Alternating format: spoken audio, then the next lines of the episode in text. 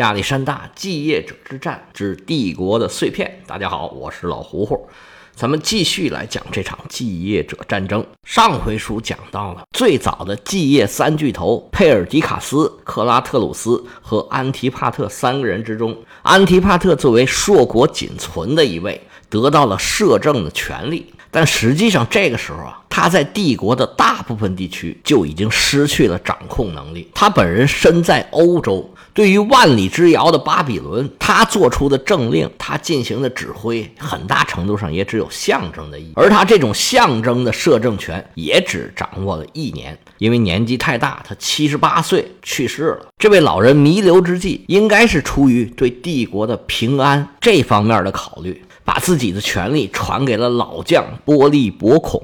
但是他的努力立马就遭到了失败。安提帕特的长子卡山德当即就表示不满意，表面上装样子装了几天，在父亲的葬礼结束之后，立马就跑到了亚洲，组织各种力量开始反对波利伯孔。他在亚洲拉拢了老将安提柯，并且攻占了雅典的要塞，而波利伯孔则找到了欧迈尼斯作为自己的同盟，因为波利伯孔现在的对手是卡山德。实际上，他就是以安提帕特的家族为敌了。那么，他的主要政策就是要把原来安提帕特的很多政策都给推翻，要反其道而行之。其中最主要的就是在整个希腊推行民主化改革。那个时候的民主跟现在的民主可不是一回事儿。当时的民主就是男性公民一人一票，就是让相对贫穷、财产少的人掌握更多的权利。而安提帕特以前的政策呢，是支持寡头派。波利伯孔打的旗号呢，是把自由还给希腊城邦，主要就是为了铲除原来跟安提帕特关系比较好的这些寡头派的政治人物。波利伯孔和卡山德的交锋最开始是在雅典进行的。卡山德前脚一离开佩拉，后脚他手下的大将尼卡诺尔就占领了雅典的比雷埃夫斯港和旁边的一个堡垒。随后，波利伯孔派他手下的头号大将，也就是他的长子，叫亚历山大，到雅典前来镇压，同时让雅典进行这个民主改革。雅典的民主派确实是把亲安提帕特这一派给清除了，但是因为尼卡诺尔占据着堡垒和港口，亚历山大对他们束手无策，而且因为对港口的封锁，让他们军队的补给出现了问题。而这个时候，卡山德率领舰队从亚洲进行了增援，亚历山大不得已只好撤出去了。而波利伯孔这个时候呢，带着军队去镇压梅格洛，这梅格洛城啊。拒绝执行波利伯孔的政策，但是波利伯孔在这儿攻城失败，这么一来他就很被动了。希腊城邦啊就有开始倒向卡山德的这个趋势，而此时尼卡诺尔在亚洲又打败了原来马其顿的海军司令。当他驾着原来这位海军司令白克雷图斯的旗舰，得意洋洋地开进雅典的比雷埃夫斯港的时候。他原以为卡山德必然会对他进行一番赏赐，但是卡山德这时候就犯了嘀咕了，说这小子打了这么大的胜仗，他还回来，他是不是想要造反呢？是不是对我不利呀？那不行，得把他先给抓起来。这尼卡诺尔啊，从之前的一些行为来看，对卡山德是非常忠诚的，而且也很有能力。在卡山德一无所有的时候，尼卡诺尔带一小队人马就攻下了穆奇尼亚要塞，掌握了比雷埃夫斯港，对卡山德是有非常重大的贡献的。但是卡山德呀，为了怕别人威胁自己，只好本着宁可错杀不能放过的这个原则，找个由头把自己手下的这个功臣大将尼卡诺尔给杀了。我们这回的题目叫做“窜感叹号杀感叹号”，实际上这个名儿啊。有点违背我这套书起名的原则，大家有没有注意？我这套书起名的原则就是一个词儿俩字儿。之前呢有一期叫拉米亚，虽然是三个字儿，但是是一个词儿。但是这回啊，这个窜和杀实际上是两个词儿。但是我觉得这个其实非常符合我们这回的主题，就是篡权的成功和失败，而失败者被成功者所杀。这一系列的杀戮，从尼卡诺尔之开始啊，就一发不可收拾了。卡山德实际上现在就是占据了雅典，他跟雅典签了个协议，基本保留了雅典的自治权。但是呢，他要在这个雅典的穆奇尼亚堡垒里面啊留有驻军，而且有权任命一个雅典政府的监督者。这一切完成之后，那比雷埃夫斯港他就还给了雅典。这个监督者实际上就是雅典事实上的领导了。这个活儿其实并不好干，一方面要为雅典争取利益，另一方面呢又不能得罪卡山德。最后选出来一个人叫法莱卢的德米特里乌斯，他是一个哲学家，在雅典干这个活儿，干了十年，应该说做的还是不错的。但是呢。各种原因吧，大家对他也并不满意。后来他被迫离开了雅典，辗转来到了托勒密的宫廷，算是那个时代啊很著名的一个文人了。卡山德占据了雅典，开始拉拢向自己靠近的希腊城邦。波利伯孔在伯罗奔尼撒半岛上的失利，让他的处境非常的艰难。而这时候他再想要回到马其顿的首都，已然是回不去了。现在在佩拉独揽大权的。是王后欧律狄克。欧律狄克嫁给阿里达乌斯之后啊，一直是打算在政治上有所作为。佩尔迪卡斯刚刚战死的时候啊，他还有意去接收佩尔迪卡斯的残兵。结果安提帕特掌了大权，他就跟着阿里达乌斯一起回到了马其顿的故都佩拉。波利伯孔一离开，他就琢磨：嗯，我是不是有什么机会了？而老将在南方战败的消息。让他感觉到，嗯，我的机会来了。他开始拉拢首都的各种势力，宣布让波利伯孔下野，而他自己担任摄政。表面上看起来啊，是欧律狄克是自作主张，但是他应该是得到了卡山德的帮助。这就开始了啊，另一轮的篡。这个篡呢，算是篡成了。但是欧律狄克这么一上台啊。立马就引起了另外一位女性强人的反感，那就是马其顿的太后奥林匹亚斯。奥林匹亚斯的想法啊，是扶植亚历山大和罗克珊娜生的那个亚历山大四世，现在还是小婴儿的那个小孩儿扶着他将来继位。但是欧律狄克这么一上台，毫无疑问就会把权力传给自己的孩子。这时候他还没有孩子呢。但是不管怎么样。这个亚历山大四世啊，如果在欧律狄克掌权的情况下，他必然活不到成年了。之前还在犹犹豫豫要不要跟波利伯孔合作的这位奥林匹亚斯太后，下定决心说：“咱不能再等了。”再等啊，别说孩子当不了国王，我这条老命啊也要搭进去了。于是他就派人去找波利伯孔，俩人啊正式结成联盟，对抗卡山德和欧律狄克。奥林匹亚斯送出的这橄榄枝，对波利伯孔来说呀，那无疑是一个救命的稻草啊，因为他现在不知道怎么办好。这个老将啊，一生没有当过这种大领导，他应该是执行还可以。但是决策呀，一直不是他的特长。这下可好了，你不是不会决策吗？我老太后专门能决策，你就听我的就行了。按照奥林匹亚斯的主意，在公元前三百一十八年的秋天，波利伯孔带着残兵败将来到了伊比鲁斯，在摩罗西亚跟奥林匹亚斯堂弟，也就是现在的摩罗西亚国王埃阿喀德斯重新整编了军队。第二年一开春儿。波利伯孔就带着联军攻进了马其顿。欧律狄克也许是一个强势的女性，也有一定的权谋，但是打仗这个事儿她确实是不会啊。一看对方来真格的了，一方面是赶紧送信去找南方的卡山德来求救，另一方面是赶紧撤出了首都佩拉。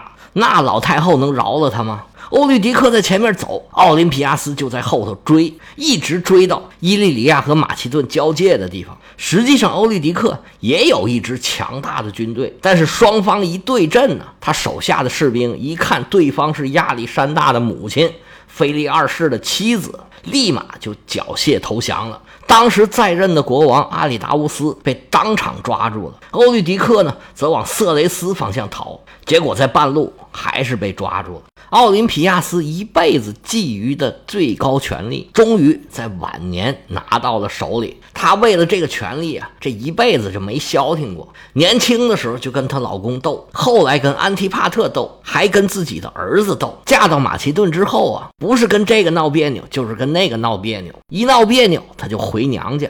她这一辈子在老家待的时间，比在马其顿待的时间长多了。也许是他觉得自己受尽了委屈，他这么一上台啊，就再也没有人能管得住他了。这位老太后啊，就展开了疯狂的报复。她把阿里达乌斯和欧律狄克先是关在一个小屋里头，每天呢就通过一个小缝给他塞东西吃。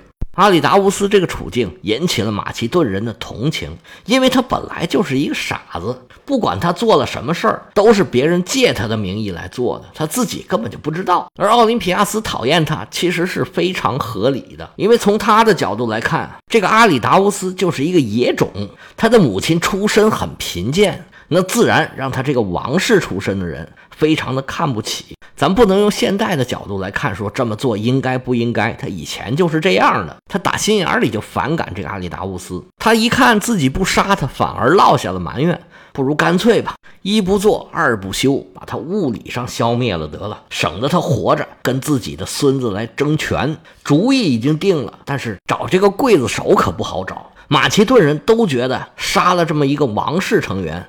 对自己没什么好处，都不愿意干这个活那怎么办呢？这个好办，奥林匹亚斯手下有很多色雷斯的雇佣军，他们就从雇佣军里面选了一个人担任了这个刽子手。最终，阿里达乌斯死在了色雷斯人的刀下。这位国王啊，说起来还真够倒霉的。亚历山大一死，他稀里糊涂的就当上国王了。从一开始就是被别人给挟持，最开始是莫勒阿格勒斯，随后呢是佩尔迪卡斯，然后是裴松、安提帕特、玻璃薄孔，乃至被自己的妻子玩弄于股掌之中，自己却是毫无影响力可言。他自己恐怕也很不愿意过这种生活，但是没办法。只能在政治漩涡里面随波逐流。这时候，阿里达乌斯也就是四十岁上下，不能不说也是挺惨的。而欧律狄克也好不到哪儿去，老太后给了他三个选择：你要不就是吃毒药，要不就是上吊，要不就是自刎。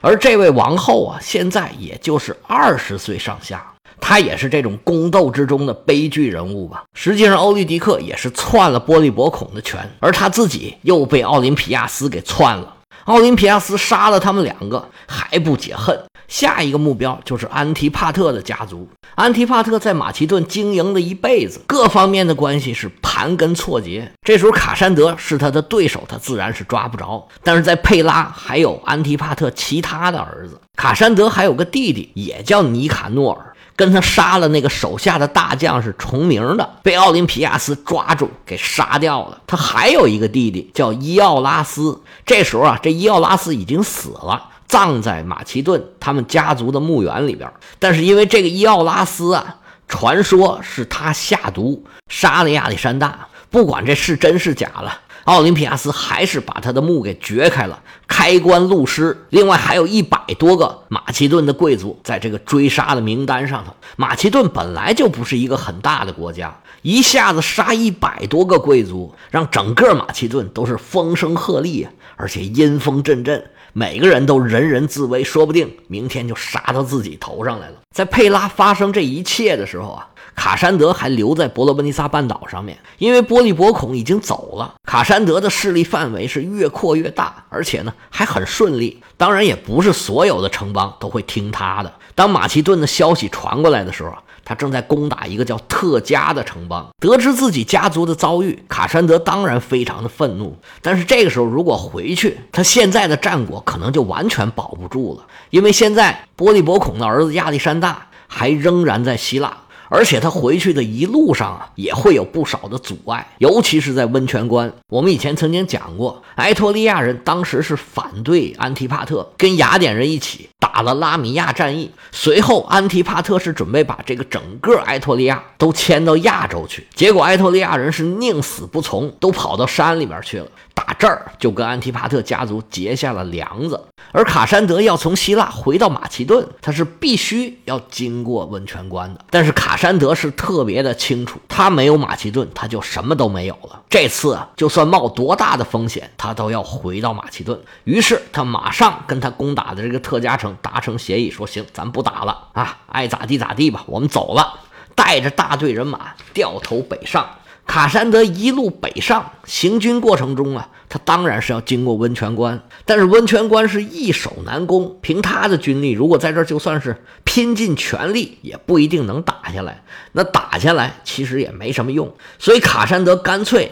就在附近的盟友那里找了一些船，我不走陆路，我从你这儿绕过去，绕过温泉关，来到色萨利，再往北，那就是马其顿了。波利伯孔不可能坐而待毙，他带着军队在一个必经之路上站好了有利地形，在等着卡山德。但是卡山德的目标不是这个老将，他分了一小支部队去跟波利伯孔缠斗，自己率着主力直取佩拉。这样既不会耽误自己的行程，也不怕波利伯孔抄了自己的补给和后路。奥林匹亚斯一看这是冤家来了，他就从佩拉撤走，带着军队来到了皮德纳。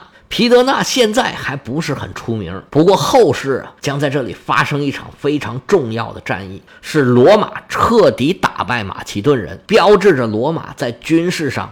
取得了压倒的优势。从这以后啊，在相当长的时间里，罗马军团只要是在阵地战上就没有打输过。到时候我们会很详细的解说这场皮纳德战役。老太后来到皮纳德啊，她的目的非常的明确。首先，第一个，皮纳德呢防守非常容易，他的城防很坚固，而且呢还靠海。如果一旦打不过了，他还可以坐船逃走。这次奥林匹亚斯带了好多非战斗人员，他们率先来到了皮纳德，反而把主力军队留在了后面。当时军队的指挥是亚历山大的七大侍卫之一阿瑞斯托诺斯。卡山德一看奥林匹亚斯和主力部队分开了，这个机会一定要抓住。他带着军队急行军，迅速来到了皮纳德的城下。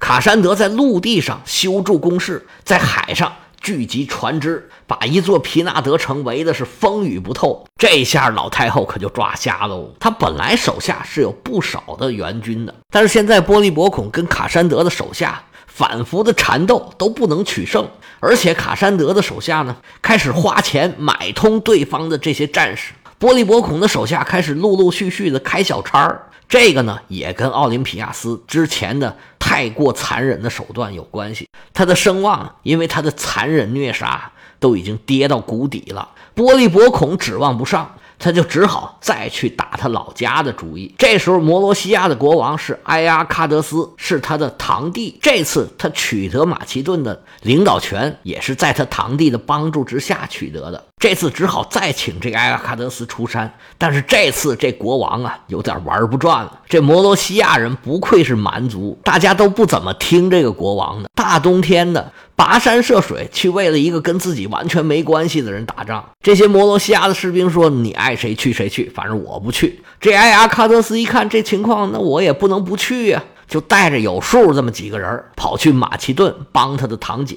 这时候卡山德已经封锁了交通要道，埃阿喀德斯走到一半就被挡回来了。他灰头土脸的回到了摩罗西亚之后，才发现呢自己已经不是国王了。他走之后啊，发生了一起宫廷政变，埃阿喀德斯现在已然是被驱逐了。万般无奈之下呀，这个倒霉的前国王受了他堂姐的连累，只好带着还不满一岁的儿子这个皮洛士啊，这是后面有大出息的。出国流亡去了，奥林匹亚斯的生命线又断了一条。唯一一个可以帮助他的人，现在就是被他派出去带领主力部队的阿瑞斯托诺斯。现在阿瑞斯托诺斯呢，在安菲波利斯这个城市啊。我们在希腊历史里面讲雅典的时候，曾经多次提到这个地方。它位于马其顿和色雷斯的交界。实际上，色雷斯有不少马其顿的驻军，但是现在啊，他们面临太后被围困的这个困难局面，完全没有要出兵的意思。那这又是为什么呢？最后，卡山德能不能打下来皮纳德呢？我们下回啊接着说。